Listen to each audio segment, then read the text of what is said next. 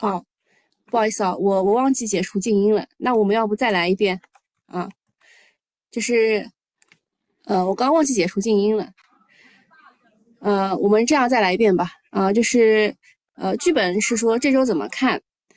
说这个是，呃，本周在小黑屋的几个总能出来啊，就是就他会出来，看是不是会带崩情绪，总体还是保持谨慎的。上半年排名赛结束了，所以趋势股也会有高低切。现在还没有声音吗？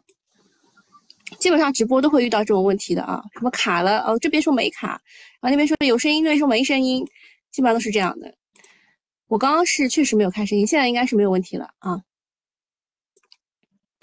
我看一下喜马拉雅那边，对我刚刚是把自己静音了，因为我这里有事情，我开的早了啊。好，正常没有没问题啊。啊，就是我刚刚其实讲到的是这个工信部的这个方案嘛。这个方案呢，其实他提出的国潮，其实就是我们在“十四五”规划当中说的文化自信，包括中药也是在这一块的。那么他这里提到的是说到二零二五年，在纺织、服装、家用电器、食品、医药、电子啊、消费电子等行业培育两百家智能制造示范工厂，打造两百家百亿规模的知名品牌。这个其实喊口号谁都会的啊，像之前也说过的，啊，比如说券商这边。我们要搞成什么航母级券商什么这些喊口号，我们都会的呀，对吧？但是到最后有没有做出来呢？到目前为止还没有。啊，大家认为这个是中国最大利好，说是五部门发布的这个两个方向的东西，一个是国潮概念提出了这个推进品牌建设，第二个是说在这些行业当中啊有两百家什么示范工厂，两百家百亿规模。国潮这一块呢，会直接刺激的是纺织服装的板块，比如说嘉陵洁、海澜之家、泰慕士、七匹狼、森马服饰等等，还有港股的李宁、特步等等。这个其实我在上周五的时候嘛，在九九八群里面是跟大家聊过的。为什么呢？因为小小姐姐她去买了两套衣服啊。其实我跟大家也说过了，复工复产呢，基本上就是女孩子要去买衣服了啊，因为因为整个换季了，知道吧？我们是四月四月份开始被封的嘛。然后就是整个已经已经到夏季了，我们那个时候还是春春冬季吧，冬春季对吧？现在已经变夏季，肯定女孩子要去买衣服了。那么小小姐姐在买衣服的时候呢，问了我，就是呃看看哪某看某一只，看某一只这个女装的这个个股，然后我说那个女装的个股好像涨得并不怎么样，我让她看了一下带运动品牌的那些，我说这个这个是机构喜欢的，对吧？或者是儿童服装什么之类的，也是。机构喜欢的股，啊，那么他这边提到的就是 某一些，对吧？然后而培育两百家智能制造工厂这一块呢，它明确了数字化、智能化的未来发展趋势，这个定调意义重大。我觉得这个也没有，这个定调很早就有了，就是我们现在叫做数字经济，就是要把所有的这个产业，以前是互联网加，现在叫数字化加。从受益的板块来看呢，一个是数字化改造，包不是一个是数字化改造。包括了硬件的机器人、智能制造，还有以及软件的工业软件。呃，这个这其实已经已经涨了啊，这这一块上个月已已经涨了，上礼拜上礼拜已经开始涨了。然后第二个是 C to M 模式的上市公司，什么叫 C to M 呢？就是这个 Customer to manufacture，就是消费者直接真就是就跟那个商，这叫什么制造商啊，就是联系，就是。啊，相当于以前的 P to P 吧，啊，就是 person to person，就是，呃，你你这个消费者可以直接和那个叫什么制造商联系以后，就去除了中间商啊，就这个意思。第三个就是淘宝推出的特价特价版，就是那种意思。在三，第三个是消费品牌智能工厂，比如说这个海尔、美的等等。目前 A 股的热点是机器人板块。比如说这个巨轮智能九天八板哦，这个两两个跌停之后，第三天捞一个地天，我觉得这个游资还是蛮有想法的啊，蛮有想法的。然后南京轴承、哈工智能、正邦智能，这些都是机器人板块当中的涨停。还有迈赫股份、埃斯顿、绿的斜波啊，绿的斜波就是我说它这个主力很能很很能洗盘啊，就是该涨不涨的时候不涨，它人家都跌了，它开始二十厘米涨停了。那七月的题材呢，我们还得看一下机器人，原因是有利好众多，除了特斯拉的绝密造人计划啊，就是造的是机器人啊，还有二零二二年世界机器人大会将于八月召开的炒作预期。这板块的好处就是噱头足够多，马斯克站台，短期业绩不会被呃，短期不会被业绩证伪，反正刚刚开始炒嘛，啊，反正也是炒预期，大家都知道还没有业绩，就看情绪的接力情况了。然后下一个消息是证监会出手，两千亿的巨头赣锋锂业遭调查啊，遭立案调查，二十二二十二万的股东懵逼。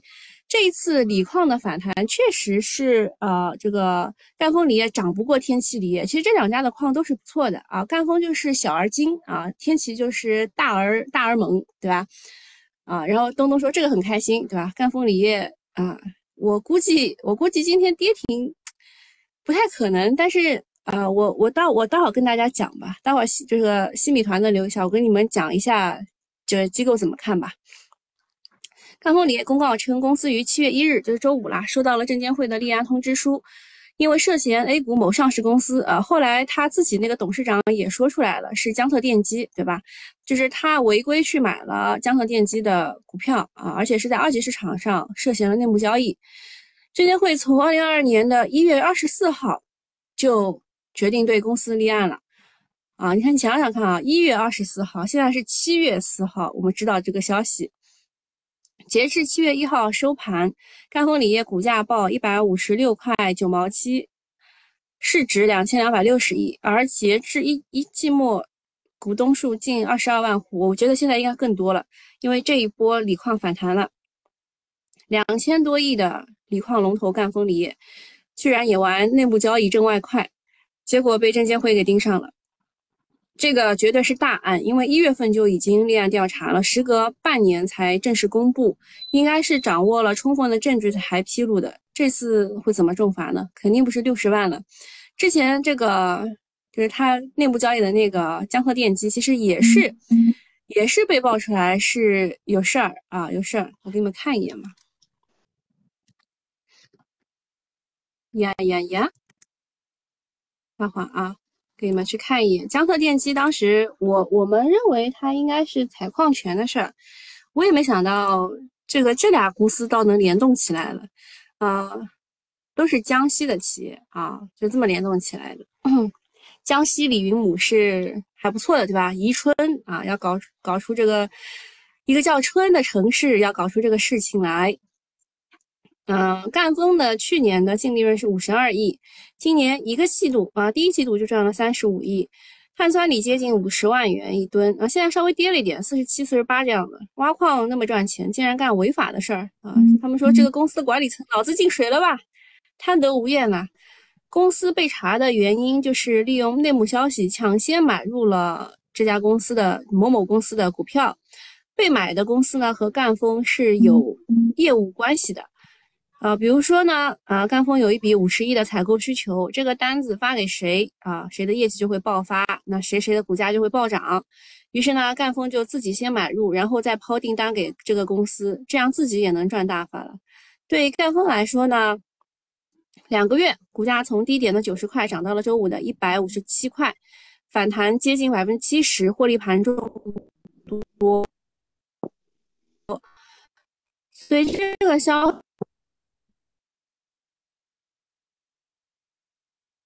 啊，然后这位对于整个锂电池、新能源车还有赛道股而言，近期都是大幅上涨，接下来受到冲击是不可避免的，尤其是涨幅巨大的，要系好安全带了。另外呢，跟赣锋有订单和合同关系的上市公司，可能也会卷入到这个内幕交易案，要小心暴雷。呃，特别是被证实的那个江特电机，赛道股也是有压力的。当然呢，这是情绪上的影响，并不影响公司真正的经营。长逻辑来说，问题是不大的。但是短期能回避就回避吧。嗯，那待会我跟你们讲一下这个事情的，就是机构怎么看，好吧？然后比亚迪说它的六月份的新能车的销量是十三点四万辆。有人来问我这个有没有超预期？这个 有点超预期啊。上半年累计超过六十四万辆啊，上半年卖了六十四万多辆。那么，比亚迪，呃，这个这个数字大家都说太猛了。自从三月首次突破十万的销售量来说，比亚迪连续四个月都是破了十万的成绩。整个二季度呢，比亚迪正式超越了特斯拉，成为全球的电动车销量第一，而且优势越来越大。据悉呢，比亚迪等待交付的订单还有八十多万，就是八十八十多万台吧，啊，八十多万辆。接下来只要能够产能稳定，每个月破十万只会是常态。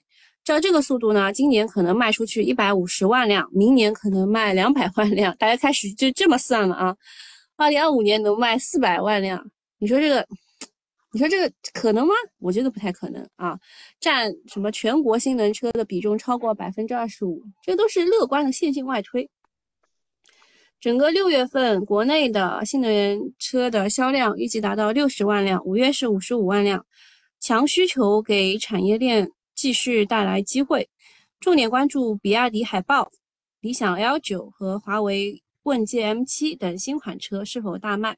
这个 M7 好像就是这两天吧开发布会了，一旦热捧，整个产业链也会借势炒作。但是整个新能源车的板块短期回调的压力主要就是涨太多了，加上上周末出了一些的利空啊，然后，嗯，这个数据公布之后呢，这个美股的造车新势力未来、小鹏、理想也都逆势大跌啊。但是关于未来，你们知道那个灰熊给他做空之后的后续是什么吗？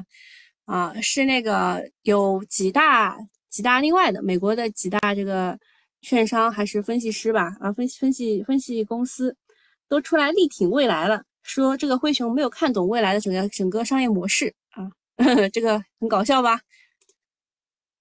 嗯，下一个事儿是发改委，应该是本周一啊，就是今天啊，就没改啊，今天会约谈大型猪企和屠宰企业，提出不得。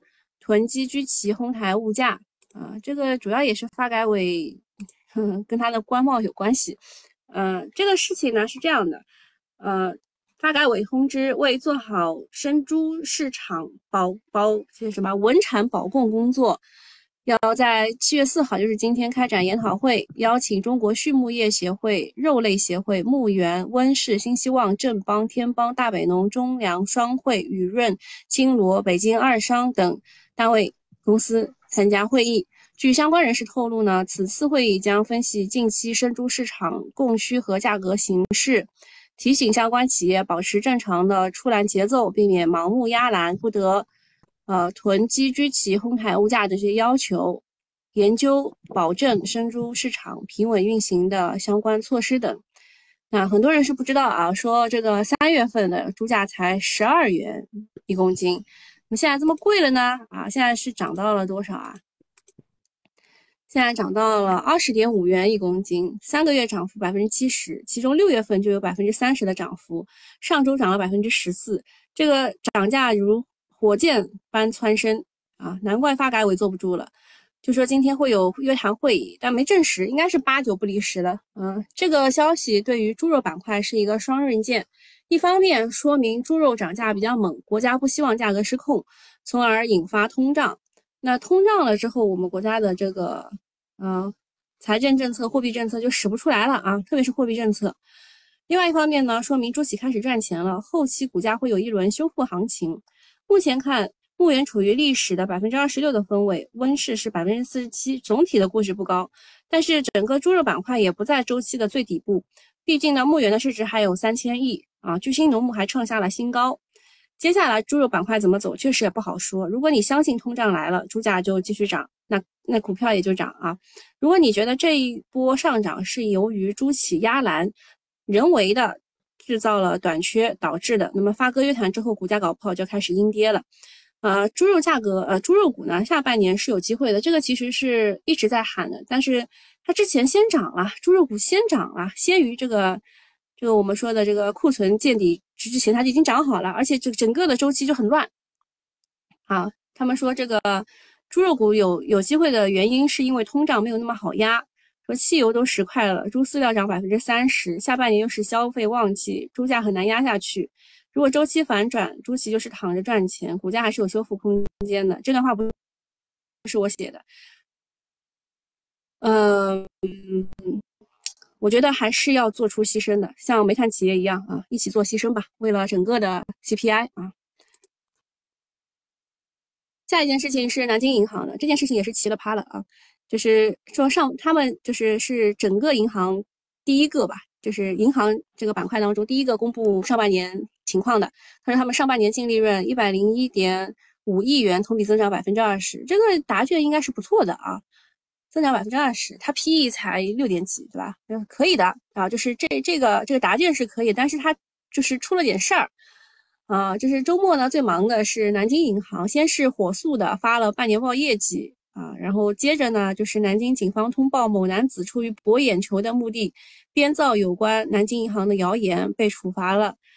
啊，这个某男子也是蛮倒霉的啊，是这样的，就是他呢是一个应该算是一个券商的从业人员，然后呢，他是在这个买菜群啊，就是团购啊，团购群里面。发了这个消息，他其实就是提示大家要小心一点嘛。如果他提示的好呢，他就是吹哨人；他提示的不好呢，就被这个处罚，而且啊丢了工作，对吧？这个现在的现现在现在他，嗯，也是就是蛮同情的，但也没有办法。由于他是这个相关的从业人员，他如果不是从业人员的话，也不至于啊。算了，我也我也不讲了，这也也不一定啊。就说南京银行有万亿资产，信用体系一旦出问题，造成恐慌就不好收场了。所以呢，他们辟谣是对的，开除也是对的，处罚也是对的。呃呃，但是我对于这个人，我也不想讲什么。就是他们他的提示呢，就是这个南京银行的这个行长呢突然辞职，然后股价又闪崩，然后又换了公章，就是你让人不得不多想，对吧？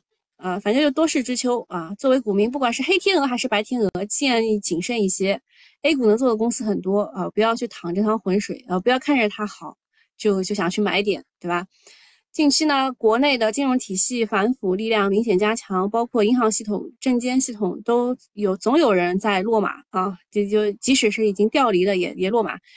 这对于大 A 中长期是件好事情，但是短期造成的冲击是难免的。嗯，希望金融股能挺住吧。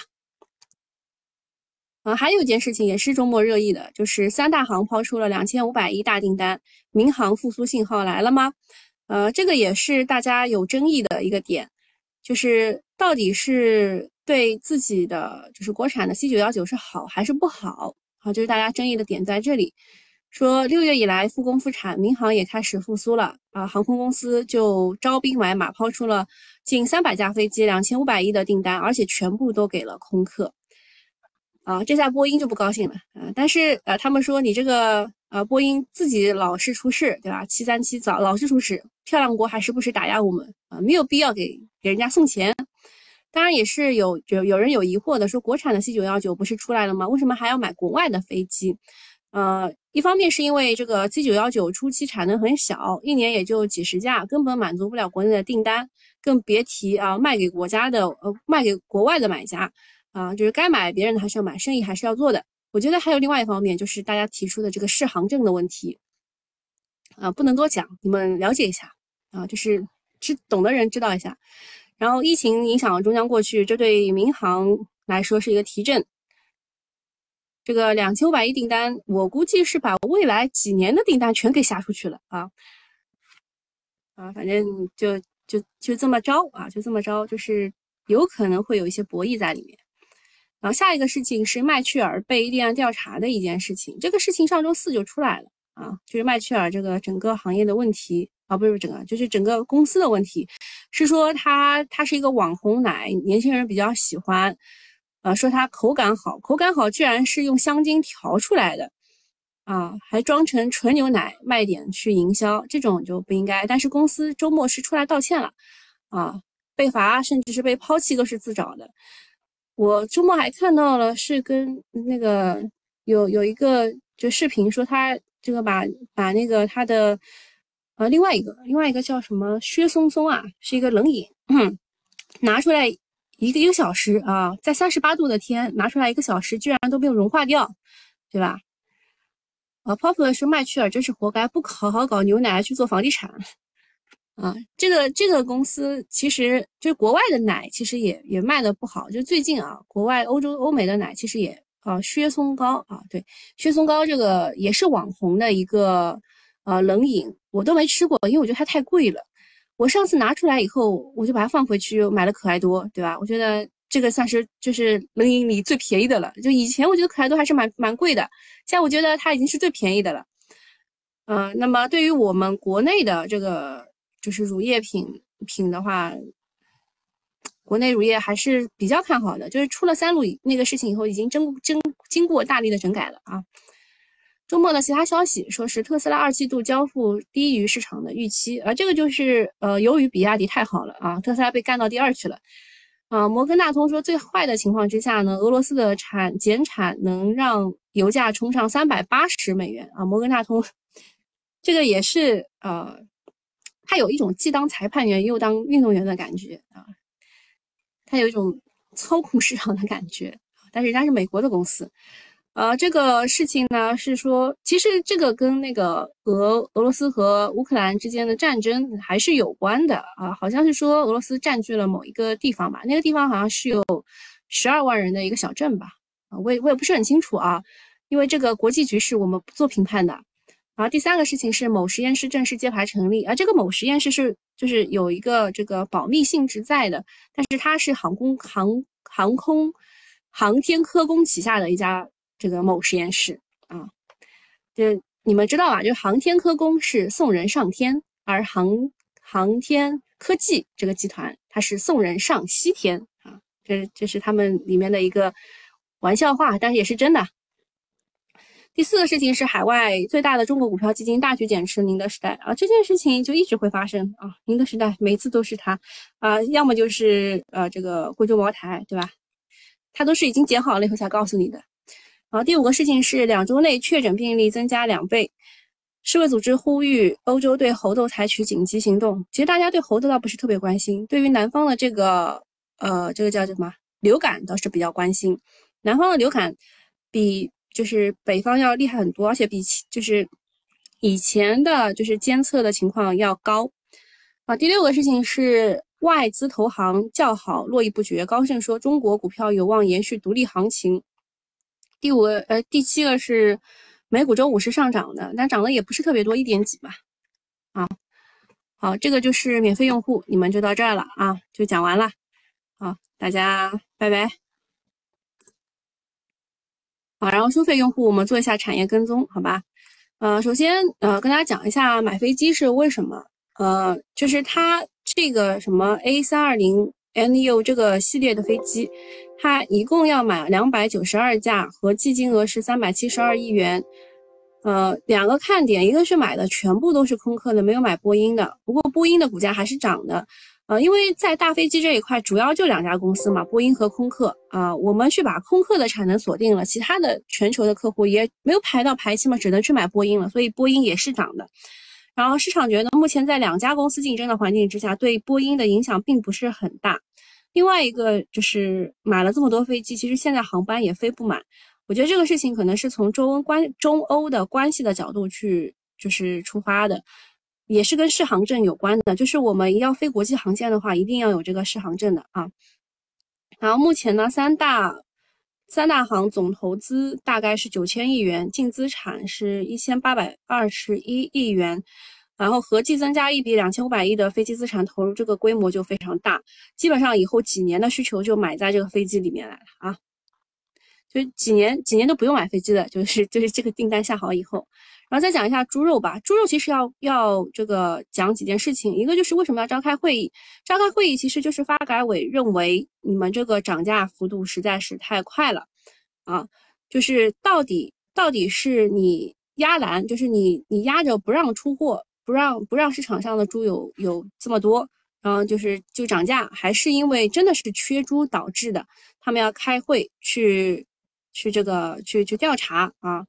然后，呃，要讨论的问题就是，因为他他开会的目的就是要搞是不是你在压栏，然后是不是有囤积居奇。那么要要解决的问题就是，近期猪价的上涨是否真的是由于压栏？然后这个机构得出的结论来说是说，呃，目前，呃，菌虫相较于去年的同期仍有明显的下降，所以，呃。这个均重啊，均重，然后就是仍属于正常的出栏水平，因此合理的压栏导致出栏进度放缓，加大猪价的上浮。嗯，主要还是南北南北价差啊。第二个是压栏是否会对后期猪价产生影响？说考虑到压栏性价比，因为成本及需求大大降低，盲目的压栏或再以难难出现。就是就是还是其实是有是有一定的压栏啊，就是就你你看它的意思，其实就是有一定的压栏，但是不是不是真的想要压住它，到八九月份让猪价狂狂跌那种。然后中性的说法是说，猪价强势上涨，价格顶点将超预期。他说这个均价啊，六月已经超了二十元一公斤。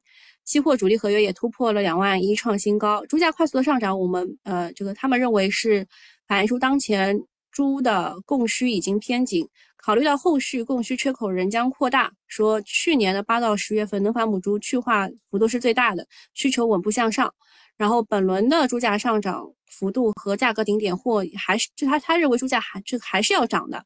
从体重来看呢，去年的压栏和二次育肥导致的亏损历历在目，今年整体的积极性也不高啊。目前体重仍有下降，而猪价快速攀升，更是拉高了二次育肥的成本。其实就是他们的，就是猪价猪企的压栏的意愿也不是很高好。第二个就是产能整体偏稳，前期去化幅度足以支撑周期反转。好，第三个是价格强势和顶点超预期，好，就是大概就是中性的看法啊。中性虽然在个股上看的不是很准，但是在板块上还是可以的。然后产业跟踪再说一下芯片，芯片是大家就是周末一直在传说 MCU 的芯片被砍单啊什么之类的，这件事情确实是有的啊，确实是有的，就是两个月两个礼拜之前我知道的。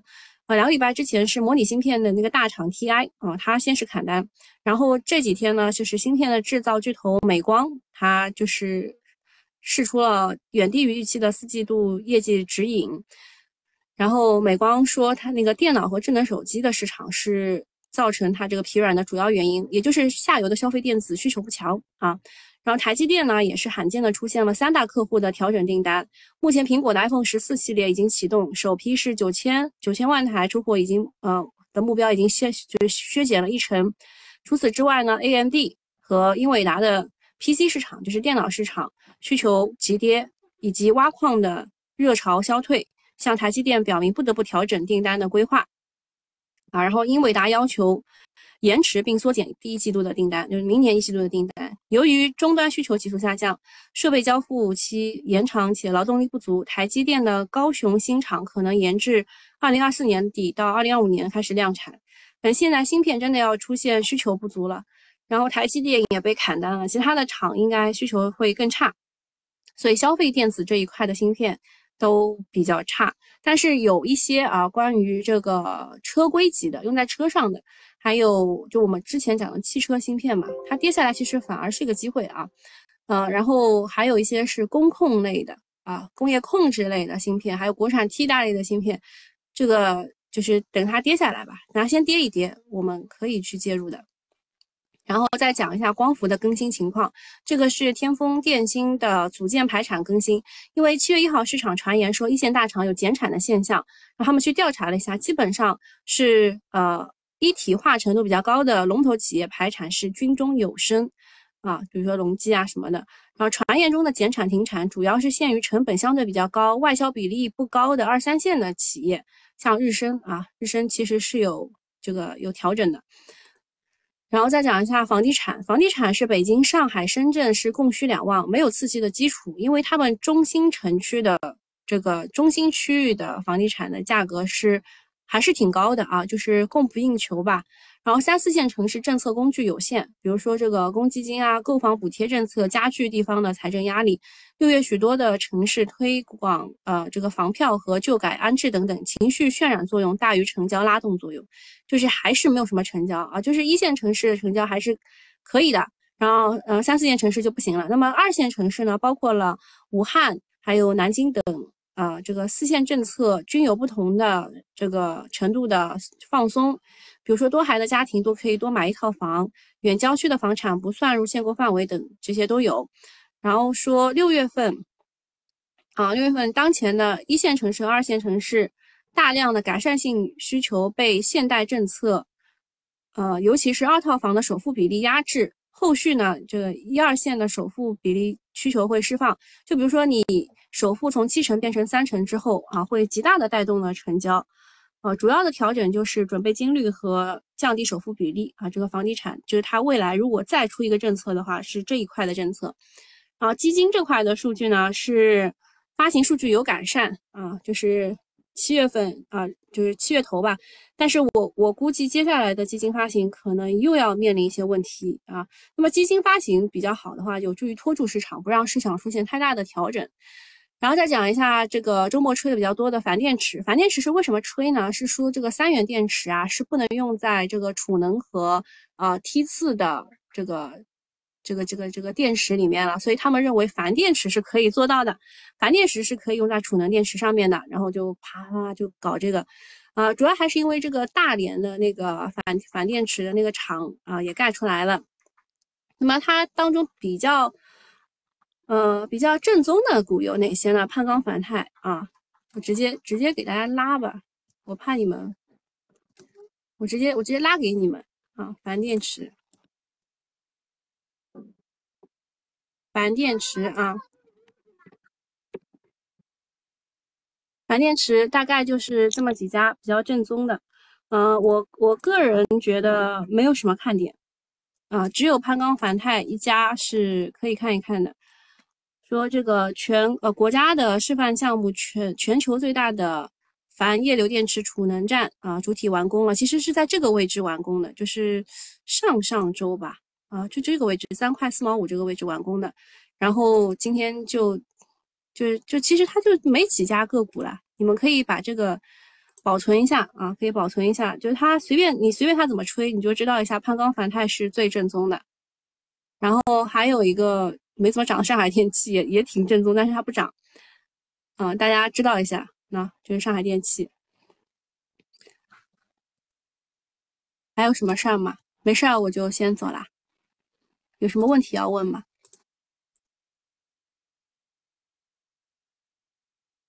好，我们去看一下这个赣锋锂业的事情啊。赣锋锂业是这样的，就是今天是大家都说它会跌停嘛。对吧？会一字跌停吗？我说一字跌停倒是不可能的，因为还是有很多人想要买的。我去问了一下啊，还是有很多人想买的，因为它的锂矿确实是好的，只不过它是就是有一个呃内部交易嘛。那江西啊叫什么？江特电机是这个这个公司对吧？江特江特电机呢，其实之前也是收到了深交所的关注函，是在这种位置，就是去年的十二月十号啊，涉嫌了信披违规。啊，信批违规，呃，这个时间点就还是蛮蛮那个什么的，因为他是去年十二月收到的，然后啊，这个赣锋锂业是一月份被调查的嘛，其实其实是差没差多少啊，其实是没差多少，其实呃都被那个了。宁德时代为什么跌？呃，不是说那个国外的那个什么基金在减持宁德时代啊？宁德时代跌，你你觉得还会有问题吗？宁德时代就应该跌啊！宁德学校的定增什么都出炉了，就对他来说，我觉得他他应该要跌到三百三百左右我才会买，就是中间任何的这种骗我啊什么之类的，我都不会去买的，三百以下才才差不多吧。现在市场涨得最好的是什么？农业，嗯，没想到这个猪肉继续在涨，对吧？猪肉继续在涨，饲料继续在涨。嗯，这一次其实九九八用户其实也也来问的，说他这一波的农业股，就是特别是猪肉股没有做好，原因是什么？啊，我跟他说了，就是一开始你要找的是大的猪肉企业，然后后来大家发现这个反弹过程当中很慌，很慌，就是不知道它会反弹到什么位置，所以后来呢，大家去找了一些又有猪肉又有鸡肉啊一起炒，就混在一起炒，像温氏股份就是它又有猪肉又有鸡肉，然后然后另外一只股也是的。对吧？呃，然后后来又发现这也不行，那这个猪粮比就很难很难控。那么大家又去找了又有饲料又有猪肉又有鸡肉的股，然后所以这一次巨星农牧涨得挺好的，对吧？后来现在涨的是那个华统，还有还有那个什么华统股份，还有一个巨星巨星农牧好像也是有有饲料的，对吧？后来后来就去找了一些有饲料的那个股，对吧？你们你们知道一下。然后后面前两天还涨了一波这个兽药，兽药兽药股，这普莱科啊有个涨停，啊，就是说什么它的非洲猪瘟市场这个疫苗啊，非洲猪瘟的疫苗说是啊，已经这个成为首批推出非洲猪瘟的疫苗，又涨了一波啊，普莱科又涨了一波，就是关于这个猪肉的，就就是这么个涨法，就是你也不知道它会涨什么，就是机构就他自己慌慌的一逼，就在那边就是自己找各种理由去买啊。好，那没什么事儿，我们今天就到这里了啊，拜拜。